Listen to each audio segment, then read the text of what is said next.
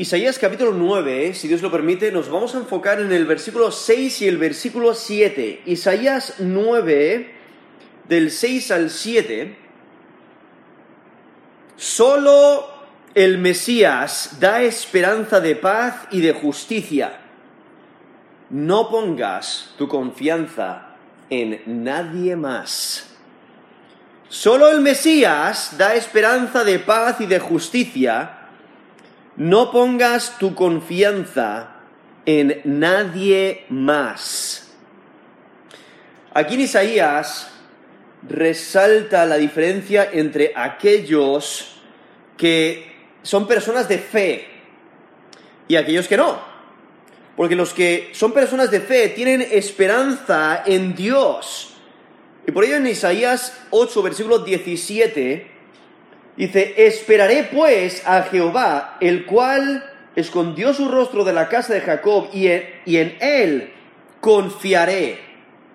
Vemos esa esperanza que hay en Dios, a pesar de que las circunstancias a pesar de que el mundo que les rodea en ese tiempo es caótico, porque Asiria está eh, ganando control aún sobre los territorios de Israel y está llegando a las zonas del norte, les está humillando, está empezando su conquista, su invasión, y entonces hay mucho destrozo, hay mucha pérdida, hay mucha tristeza, mucho rechazo, hay cautiverio, hay desesperación.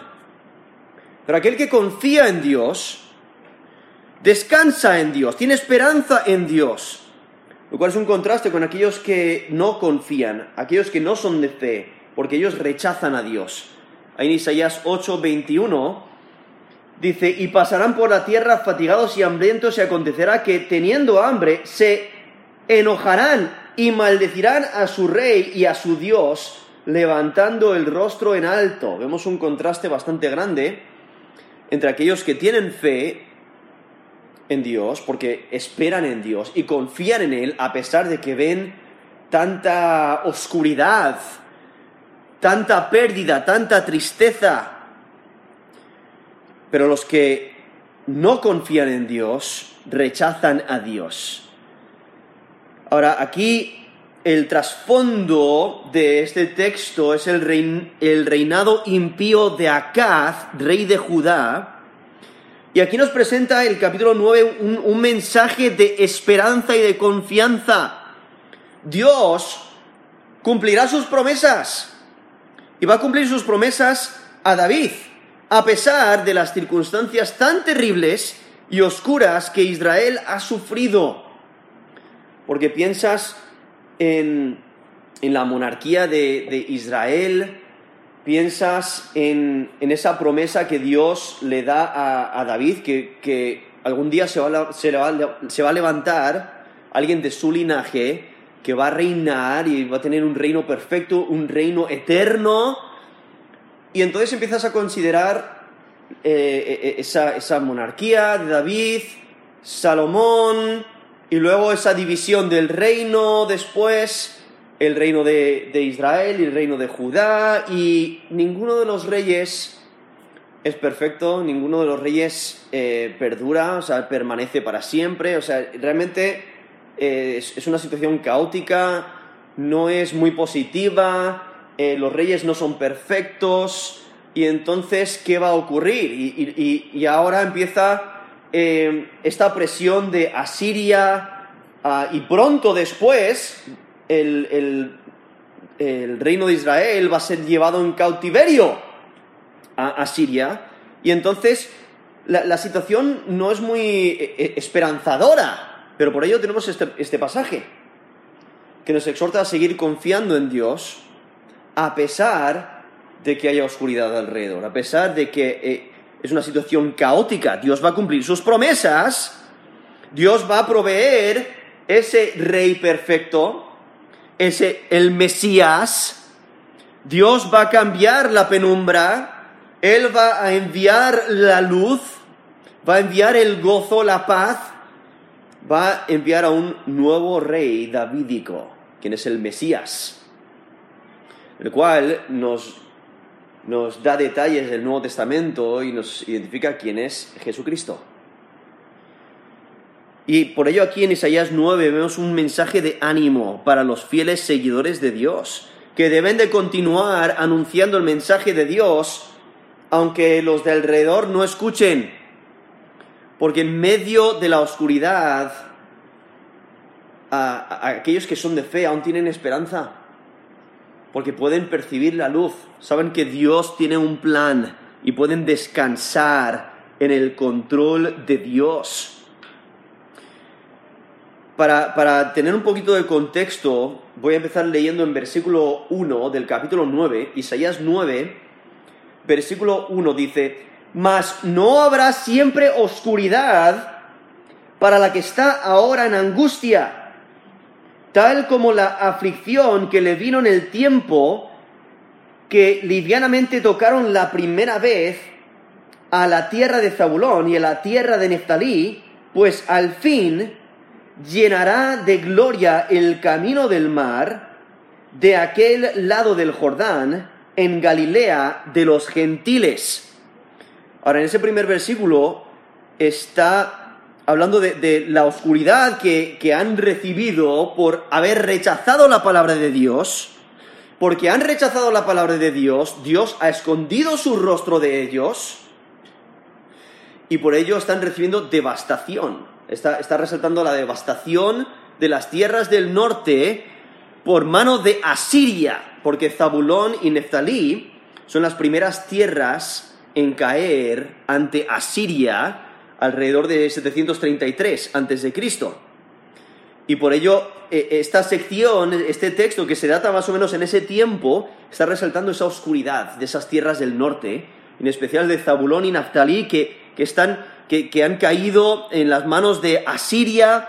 Luego las, diez tribus van a ser llevadas en cautiverio en el año 722 a.C. Pero aquí está resaltando esa humillación de las tierras de Zabulón y Neftalí por esta invasión de Asiria. Y esa invasión, ese cautiverio, dan tristeza. Y resalta la oscuridad. Pero hay esperanza y cuando venga la esperanza, hay esperanza aún para los gentiles. Por eso ahí la última frase resalta en Galilea de los gentiles. Eh, ahí, al resaltar que al, fin llenará de gloria el camino del mar, ¿no? Esa zona eh, del norte de Israel, que ahora mismo, por el contexto en el que está ahí Isaías, Ah, e-, están sufriendo grandemente, pero bien hay esperanza. Porque en versículo 2 dice, el pueblo que andaba en tinieblas vio gran luz. Los que moraban en tierra de sombra de muerte, luz resplandeció sobre ellos. Y entonces, viendo que Dios es el único que puede lograr esa transformación, transformación de oscuridad a luz. ¿Por qué? Porque Él es Dios creador. Y por ello Él provee luz, aun cuando estaban en tan grave oscuridad, viendo cómo la bendición de Dios impacta a la tierra y al pueblo. Y el cumplimiento de esa profecía es el ministerio del Mesías, lo cual eh, lo, vemos en, en los Evangelios y Mateo 4 menciona en versículo 16, el pueblo asentado en tinieblas vio gran luz y los asentados en región de sombra de muerte, luz les resplandeció. Desde entonces comenzó Jesús a predicar y decir, arrepentíos porque el reino de los cielos se ha acercado. He leído Mateo 4 del 16 al 17, donde Mateo aplica este texto al ministerio de Cristo y es acertado. O sea, el ministerio de Cristo cumple esta profecía trayendo luz a un territorio lleno de oscuridad, porque Jesús es la luz. Nos dice Juan 8:12, yo soy la luz del mundo, ¿no? Jesús es la luz del mundo, Él trae luz. Y por ello hay gozo. En versículo 3, Isaías 9:3, multiplicaste la gente y aumentaste la alegría se alegrarán delante de ti como se alegran en la siega, como se gozan cuando reparten despojos. Y ahí menciona el agricultor y, también al soldado, que tienen diferentes momentos de gozo. El agricultor tiene gozo cuando cosecha, cuando ciega, ¿no? El, el, el soldado cuando obtiene victoria y reparte despojos, ¿no? Eh, tiene gozo y entonces está resaltando aquí eh, ese, ese gran gozo por la bendición de Dios, porque la cosecha y la victoria vienen de Dios. En versículo 4 dice, porque tú quebrantaste su pesado yugo y la vara de su hombro y el cetro de su opresor, como en el día de Madián. Y al considerar el contexto, hay que recordar, aquí Isaías 9 está hablando en el pasado, como que ha ocurrido, pero aún está en el futuro, para ellos, aún está en el futuro. Y, entonces hay que recordar, ellos, ellos están observando la opresión de Asiria y es desesperante. Y usa terminología aquí en el versículo 4 de la opresión de Egipto y aún menciona a la opresión de Madián, entonces resalta eh, esta opresión de grandes enemigos de Israel. Porque vemos ahí en, el, libro de Éxodo, nos resalta esa opresión que reciben los hijos de Israel ahí en Egipto. Y en jueces, del capítulo 6 al 8, resalta la opresión de Madián, pero en cada uno de ellos Dios les rescata. Y Dios eh, les provee salvación para ellos, porque pelea sus batallas y les libra. Y entonces Dios les saca con mano poderosa de Egipto y también provee a ese juez Gedeón para rescatarles de Madián. Y aquí está resaltando esa opresión, ese pesado yugo, ese sufrimiento, ¿no? de forma de vida, de los golpes de la vara, de la, de la oposición del opresor. Y Dios es el que les da esperanza, les libra. Porque Dios libra a su tiempo y como Él quiere. Y entonces en versículo 5 dice, esto es Isaías 9, 5, porque todo calzado que lleva el guerrero en el tumulto, tumulto de la batalla y todo manto revolcado en sangre serán quemados, pasto del fuego. Entonces aquí resalta estos artilugios que se usan para la guerra, aún la ropa que se mancha con la sangre de la batalla y, el calzado que pisotea y ese calzado enemigo que ha oprimido, que ha llegado a su territorio y que ha dañado, que ha destruido. Allí vemos que Dios lo quita del medio. Van a ser quemados. Serán quemados. Pasto del fuego. Viendo cómo la gente va a ser librada y va a disfrutar de la victoria de Dios. Porque Dios va a hacer que desista todo artilugio para la guerra y les va a dar paz. Ahora, ¿cómo puede ser eso? ¿Cómo puede llegar a ese resultado? Y por ello llegamos aquí al versículo 6 y el versículo 7. Porque aquí nos muestra la causa de los acontecimientos que dan tanto gozo. Y es una persona. Es, aquí nos dice, a alguien muy especial que no es solamente 100% hombre, pero también 100% Dios. Y esta profecía positiva llega al clímax al anunciar el nacimiento de un niño que reinará sobre el trono de David con justicia. Y este, este texto aquí, Isaías 9, del 6 al 7, resalta su nacimiento, resalta su función en el gobierno, resalta sus nombres, resalta su reinado de paz, su gobierno eterno y justo sobre el trono de David, y resalta también que Dios es quien va a llevar todo esto a cabo. Y por ello aquí muestra este niño que va a nacer. Eh, realmente es un, es, un, es un anuncio de nacimiento.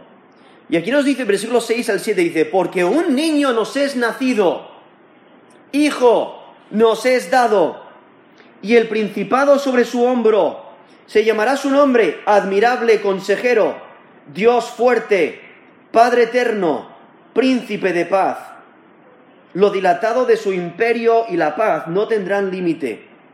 Sobre el trono de David y sobre su reino, disponiéndolo y confirmándolo en juicio y en justicia desde ahora y para siempre. El celo de Jehová de los ejércitos hará esto. He leído Isaías 9 del 6 al 7. Aquí vemos que un niño nos es nacido. E, e, esa, esa frase, nos es nacido, es paralelo a nos es dado. Lo cual está resaltando que Dios es el que lo lleva a cabo. Él es el que nos da este niño. No es una coincidencia. Dios en su gracia lo completa. Ahora, este niño es, es único. ¿no? El niño, el único niño comparable es el Emanuel que aquí Isaías 7, versículo 14, ha resaltado que va a nacer. Cuando nos dice en Isaías 7, 14, por tanto el Señor mismo os dará señal. He aquí que la Virgen concebirá y dará a luz un hijo y llamará su nombre Emanuel. Eso es Isaías 7:14. Y estas dos profecías, o sea, Isaías 7:14 e Isaías 9 del 6 al 7, hablan del mismo niño, que gobernará sobre el trono de David con justicia. Y en su venida, todos los resultados, todos los resultados de su venida se afirman. Y lo que hace el texto es resaltar su dignidad de, de linaje real. Porque en versículo 7 menciona su imperio, menciona su trono, menciona su reino. O sea, este niño es el cumplimiento de esa promesa que Dios da a David, al rey David. Y es que el lenguaje resalta que este rey no es un simple rey humano, o sea, no está hablando del nacimiento del rey Ezequías, hijo de Acaz, rey de Judá, porque esta persona es el ungido de Dios, él es el Mesías, Sí, tiene un nacimiento humano, pero es dado por Dios. Este gobernador es divino, tiene todos los atributos de Dios, pero llegará sobre la tierra teniendo un nacimiento humano. Porque el rey esperado, este Mesías, tiene dos naturalezas. 100% hombre, 100% Dios. O sea, tiene naturaleza humana y naturaleza divina al mismo tiempo. Y por ello, eh, realmente él responde a la pregunta de cómo puede Dios liberar a su pueblo de la arrogancia, de la guerra, de la opresión, del caos, etc. Y es porque Dios tiene tanto poder que vence a sus enemigos siendo vulnerable, siendo humilde. Y aquí vemos como sobre sus hombros tiene el dominio. Lo cual los hombros llevaban el dominio, ¿no?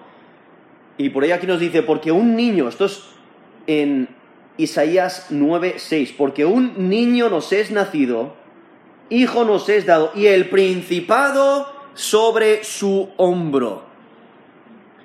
Es interesante porque él libra los hombros de los hombres cuando Él toma el dominio sobre sus propios hombros. Porque si notáis el versículo 4, Isaías 9, 4 dice, porque tú quebraste su pesado yugo y la vara de su hombro y el cetro de su opresor, como en el día de Madiana. O sea, esa carga, esa opresión sobre los hombros, el Mesías lo libra.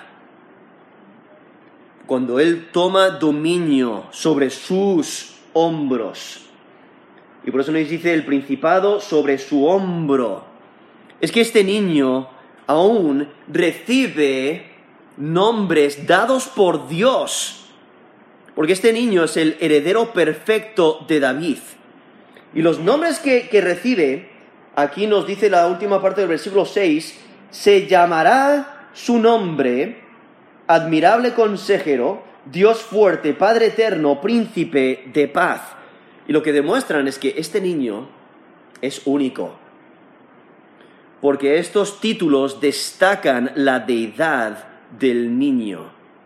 Solamente eh, estos títulos se pueden usar con Dios. Es que el niño nacido de una virgen demostraría que Dios está con nosotros. Como ese texto que he leído ahí en Isaías 7:14, dice, por tanto, el Señor mismo os dará señal, he aquí una virgen, perdón, he aquí que la virgen concebirá y dará a luz un hijo y llamará su nombre Emanuel. Luego en Mateo, Mateo 1.23 nos traduce el nombre que significa Dios con nosotros. Realmente este niño es el cumplimiento de esa señal del Emanuel, Dios con nosotros. Y este texto enfatiza que el niño ha nacido y refleja los atributos de Dios y manifiesta que Dios está con nosotros. Y, entonces viendo aquí a este personaje tan especial, hay que recordar, esto es una profecía, está hablando en pasado como que ya ha ocurrido, porque por la certeza de que Dios va a cumplir su palabra. Y estos nombres, eh, aquí, en especial los nombres hebreos comúnmente se constituyen de dos palabras, entonces es natural que sean cuatro nombres de dos palabras. Y estos cuatro nombres se refieren a uno que es completamente Dios y al mismo tiempo completamente hombre. Ahora, los primeros dos nombres indican sabiduría y fuerza divina. Eh, los primeros dos nombres son admirable consejero el segundo es Dios fuerte. Ahora, admirable consejero resalta su sabiduría divina. Este niño, este niño que es heredero, que es quien es rey, es 100% hombre, 100% Dios. Él tiene sabiduría divina. Él tiene verdadera, tiene verdadera sabiduría. Tiene toda sabiduría espiritual. Su sabiduría no tiene límite. Su consejo no falla, porque su consejo es maravilloso y él toma decisiones sabias y toda su planificación, todo, toda su organización es sabia. Entonces resalta que, que está cualificado para gobernar. Entonces, a él puedes acudir cuando necesitas consejo. A Él puedes acudir cuando no sabes lo que hacer. A Él puedes acudir cuando necesitas sabiduría. Y puedes descansar en que Él sabe lo que es mejor. Él sabe lo que hacer. Porque cuando consideramos el, el hombre más sabio, a quien Dios le dio sabiduría, es el rey Salomón, aun él tenía límites en su sabiduría. Y sí tenía grande sabiduría, pero estaba limitada. Pero este rey no. Este rey no tiene límite de sabiduría, porque es Dios. Y entonces, viendo eh, su sabiduría perfecta, su consejo perfecto, por eso puedes acudir a Él, puedes ir a Él, puedes descansar en, en que Él sabe lo que hace. Puedes confiar. Porque consideras ahí al rey Salomón, ahí en Primera de Reyes 4, del 29 al 34, dice, y Dios dio a Salomón sabiduría y prudencia muy grandes, y anchura de corazón como la arena que está a la orilla del mar. Era mayor la sabiduría de Salomón que la de, la de todos los orientales, y que toda la sabiduría de los egipcios. Aún fue más sabio que todos los hombres, más que Etán, Ezraíta y que er-, Emán, Calcol y Darda, hijos de Maol, y fue conocido entre todas las naciones de alrededor, y compuso tres mil proverbios, y sus cantares fueron cinco mil. También disertó sobre los árboles desde el cedro del Líbano hasta el hisopo que nace en la pared. Asimismo disertó sobre los animales, sobre las aves, sobre los reptiles y sobre los peces. Y para oír la sabiduría de Salomón venían de todos los pueblos y de todos los reyes de la tierra a donde había llegado la fama de su sabiduría. Eso es Primera de Reyes 4, del 29 al 34. Ya Salomón tenía mucha sabiduría, porque Dios se la había dado. Pero no se le puede comparar con este rey divino que tiene toda la sabiduría. Él es el admirable consejero tiene sabiduría divina y nadie le ha enseñado. El siguiente nombre dice Dios fuerte y solamente se puede referir a su divinidad. Porque en Isaías 10:21 resalta que el Dios de Israel es el Dios fuerte. Nos dice Isaías 10:21, el remanente volverá el remanente de Jacob volverá al Dios fuerte. Y por ello está resaltando una conexión muy cercana entre este niño y Dios, porque este niño es Dios. Y refleja su fuerza divina, por eso dice Dios fuerte. Refleja su persona y su poder. Refleja su poder divino, poder tan grande que nada puede en contra de él nadie le puede vencer. Él tiene toda la fuerza, todo el poder, y ningún enemigo le puede derrotar. Entonces, necesitas fortaleza, necesitas fuerza, necesitas poder, necesitas ayuda. Acude al Mesías, quien es el Dios fuerte, quien te puede ayudar. Los siguientes dos nombres muestran el resultado del ejercicio de, sus atributos, porque los siguientes dos nombres son Padre Eterno y Príncipe de Paz.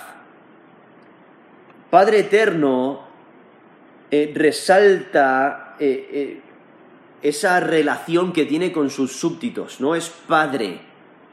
Y como Padre muestra interés, muestra cuidado, también muestra disciplina. Y, esta paternidad es relacional, pero al mismo tiempo es sacrificial. Que Él se sacrifica por sus hijos, por aquellos que, que le siguen, aquellos que le obedecen. Y es eterno, o sea, no tiene límites de duración, resalta su eternidad, de que no tiene principio. Entonces, por eso no puede ser una, un, un hombre normal. Está hablando de Dios hombre, ¿no? quién es el Mesías, quién es Jesucristo.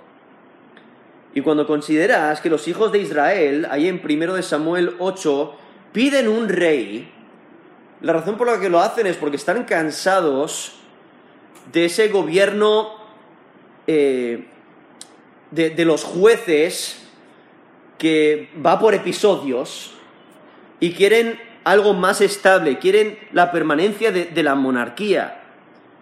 Y el Mesías cumple ese anhelo de manera definitiva, porque Él reina para siempre, por la eternidad.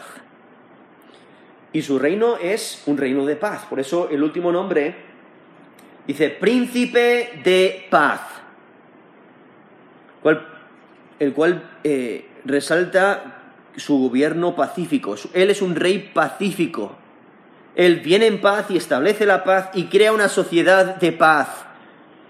Se refiere a un administrador bondadoso, alguien que provee seguridad completa y provee paz entre el hombre y Dios. También hace posible la, reconciliación entre los hombres. Y por ello la, rebeldía es inútil. Él provee paz. Entonces, cuando consideramos estos últimos dos nombres, ¿no? Padre eterno, príncipe de paz, cuando necesitas consuelo, cuando necesitas ayuda, cuando necesitas descanso, cuando, eh, cuando necesitas paz o reconciliación, acude al Mesías, acude a Cristo. Y entonces el versículo 7, esto es en Isaías 9, 7, dice, lo dilatado de su imperio y la paz no tendrán límite sobre el trono de David y sobre su reino, disponiéndolo y confirmándolo en juicio y en justicia desde ahora y para siempre. El celo de Jehová de los ejércitos hará esto. Ese término dilatado se refiere a, que incrementa, entonces su imperio incrementará, ¿no? Sin tener límite. Creará paz ilimitada. Por eso menciona ahí, dice, y la paz no tendrá, lo dilatado de su imperio y la paz no tendrán límite. Está claro que Isaías, profeta Isaías, inspirado por Dios, está hablando de un personaje en el futuro. ¿no? E, está, está hablando de el Mesías. Este rey del que habla no será un rey entre otros reyes, no, este será el rey de reyes. El rey que da finalidad a los demás reyes. Y nadie le podrá hacer frente. Nadie podrá resistir su autoridad, nadie podrá destruir su reino. Este gobernador reinará sobre el trono de David y establecerá su reino. Entonces, realmente el profeta está visualizando el monarca davídico ideal. Dios va a cumplir su promesa. Porque en 2 Samuel 7, Dios promete a David que, le, le levantará de su linaje a un rey que reinará eternamente. En 2 Samuel 7, del 12 al 13 dice, cuando tus días sean cumplidos y duermas con tus padres, yo levantaré después de ti a uno de tu linaje, el cual procederá de tus entrañas y afirmaré su reino. Él edificará casa a mi nombre y yo afirmaré para siempre el trono de su reino. Luego en versículo 16 dice, y será afirmada tu casa y tu reino para siempre delante de tu rostro, y tu trono será estable eternamente. Eso es 2 Samuel 7, he leído del 12 al 13 y luego el versículo 16, donde resalta e, e, esta, esta promesa que Dios le da al rey David de que alguien de su linaje va a reinar para siempre sobre su trono. Y aquí vemos esta profecía del cumplimiento de esta promesa, donde nos dice en Isaías 9, 7, lo dilatado de su imperio y la paz no tendrán límite sobre el trono de David y sobre su reino, disponiéndolo y confirmándolo en juicio y en justicia desde ahora y para siempre. El celo de Jehová de los ejércitos hará esto. Y es que habrá uno que establecerá el trono de David de una manera suprema y final. ¿no? E-, es el Mesías. Y su reino se basará en justicia, se basará en rectitud. Y su reino manifestará que Dios está con nosotros. Este rey davídico reinará para siempre y su, reino va a ser un reino de paz y de justicia. Nos lo resalta Isaías 11, del 1 al 9. Isaías 11, versículo 1 al 9. Saldrá una vara del tronco de Isaí y un vástago retoñará de sus raíces. Y reposará sobre él el espíritu de Jehová, espíritu de sabiduría y de inteligencia, espíritu de consejo y de poder, espíritu de conocimiento y de temor de Jehová le hará entender diligente en el temor de Jehová. No juzgará según la vista de sus ojos, ni arguirá por lo que oigan sus oídos, sino que juzgará con justicia a los pobres, y arguirá con equidad por los mansos de la tierra, y herirá a la tierra con la vara de su boca, y con el espíritu de sus labios matará al impío y será la justicia cinto de sus lomos y la fidelidad ceñidor de su cintura. Morará el lobo con el cordero y el leopardo con el cabrito se acostará. El becerro y el león y la bestia doméstica andarán juntos y un niño los pastoreará. La vaca y la osa pacerán, sus crías se echarán juntas y el león como el buey comerá paja. Y el niño de pecho jugará sobre la cueva de la spid y el recién destetado extenderá su mano sobre la caverna de la víbora. No habrá mal ni dañarán en todo mi santo monte, porque la tierra será llena del conocimiento de Jehová como las aguas cubren el mar. He leído Isaías 11 del 1 al 9, donde resalta este, este reinado del Mesías, justo, un reinado justo, un, un reino de, de paz, de rectitud, y Él reinará para siempre. O sea, todos estos detalles demuestran que este rey va a ser escatológico. ¿no? Descartan a que se refiera a un hijo como el rey Acaz o Ezequías o a un Josías. Pero vemos aquí que Dios es el que lo lleva a cabo, porque nos dice que lo va a confirmar. Ahí en la mitad del versículo 7 dice, disponiéndolo y confirmándolo en juicio y en justicia desde ahora y para siempre. Ese, ese término ahí traducido disponiéndolo se refiere a hacer firme, a hacer duradero. Y ese término confirmándolo es que lo va a sostener, lo va a mantener en pie. Y en la última frase del versículo 7 resalta que Dios es el que lo lleva a cabo. Él es el que cumple su voluntad. El Dios soberano y omnipotente cumple su plan. Y lo va a hacer. Y es que la intervención ferviente de Dios hace que esto sea posible. Entonces vemos este niño, quien es el Mesías. Y es que el Mesías, solo el Mesías da esperanza de paz y de justicia. Por eso no pongas tu confianza en nadie más. Cuando consideramos un texto así, lo que nos debe de hacer es, animar. Animar anunciar el Evangelio. Animar a anunciar que hay paz en Cristo Jesús. Hay paz en el Mesías. Debemos de anunciar este reinado justo del Mesías.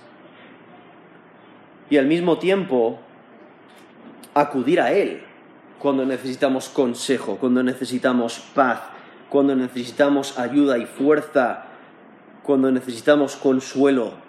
Entonces busca consejo en Cristo, confía en su poder, descansa en su cuidado, obedece la autoridad de Cristo y espera pacientemente al reinado justo del Mesías. Descansa en la paz que Él provee y vive para Él. Confía en su palabra, confía en sus promesas, porque Dios va a cumplir sus promesas. Entonces, no te desalientes no te enfoques en la vida que te rodea, en las pruebas en las que estás, en, en esa opresión o cuando te faltan las fuerzas o cuando parece que el desastre está cerca, sino busca a Dios cuando te encuentras sin dirección, cuando tus fuerzas te fallan, cuando te falla la salud, cuando tu sabiduría no es suficiente. Busca a Dios, busca a Cristo cuando estás a punto de tirar la toalla, porque Dios está disponible para ayudar, está disponible para fortalecer, para animar, para dar descanso, para dar paz. Él es la fuente de la sabiduría. Él tiene todo el poder. Él tiene todas las respuestas. Él es el Dios del consuelo. Puedes confiar en Él. Es que solo el Mesías da esperanza de paz y justicia. No pongas tu confianza en nadie más. Vamos a terminar en oración.